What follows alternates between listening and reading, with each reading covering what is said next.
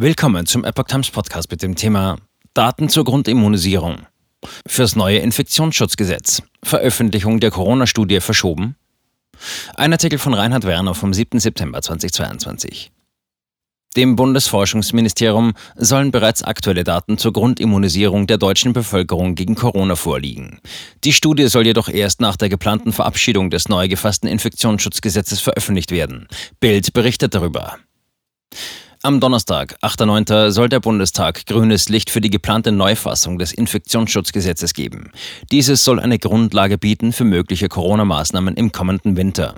Nun kritisiert die Union, dass das Bundesministerium Bildung und Forschung zwar offenbar bereits über belastbare Daten aus einer im Sommer in Auftrag gegebenen Studie über den Grad der Grundimmunisierung der deutschen Bevölkerung habe, diese aber nicht vor der für Donnerstag geplanten Beschlussfassung herausrücken wolle.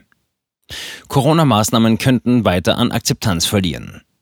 Falls es tatsächlich schon erste Ergebnisse gibt, gehören sie auf den Tisch und zwar sofort, äußerte der CDU-Gesundheitsexperte Tino Sorge gegenüber der Bild-Zeitung. Um etwaige Corona-Maßnahmen so effektiv und so wenig invasiv mit Blick auf die Grundrechte gestalten zu können, müsse die Politik Zugriff auf diese Daten haben. Immerhin könnte es sich dabei um durchaus brisante Erkenntnisse handeln. Untersucht wurde, wie viele Bürger des Landes mittlerweile entweder aufgrund einer vollständigen Impfung, einer überstandenen Infektion oder beidem ein entsprechend hohes Maß an Antikörpern aufgebaut haben, dass Covid-19 keine Gefahr mehr für sie darstelle. Immunitätsstudien hätten bereits in anderen Ländern wichtige Rückschlüsse über den künftig gebotenen Umgang mit dem Coronavirus ermöglicht, so Sorge.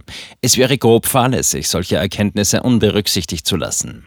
Allerdings würden mit Zunahme des Grades an Grundimmunität der Bevölkerung mögliche Corona-Maßnahmen an Legitimität und Akzeptanz verlieren.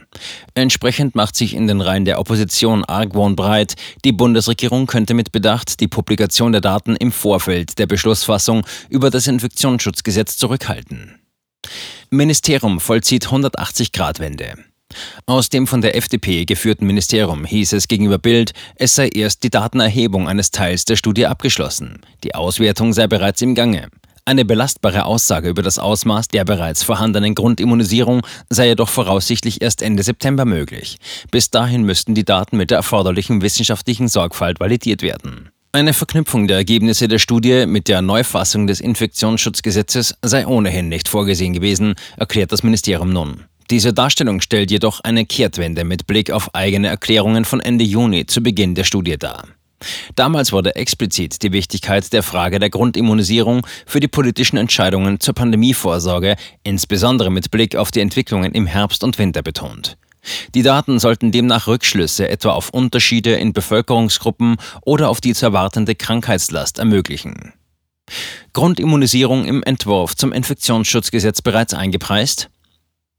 So bleibt unklar, inwieweit eine mögliche hohe Grundimmunisierung der Bevölkerung in die Neufassung des Infektionsschutzgesetzes bereits eingepreist ist. Wie der MDR berichtet, soll es darin ab Oktober eine bundesweit verbindliche Regelung über eine Maskenpflicht im öffentlichen Bahnfernverkehr sowie in Krankenhäusern und Pflegeeinrichtungen geben. Dort sollen auch Tests für Besucher und Personal vorgeschrieben sein.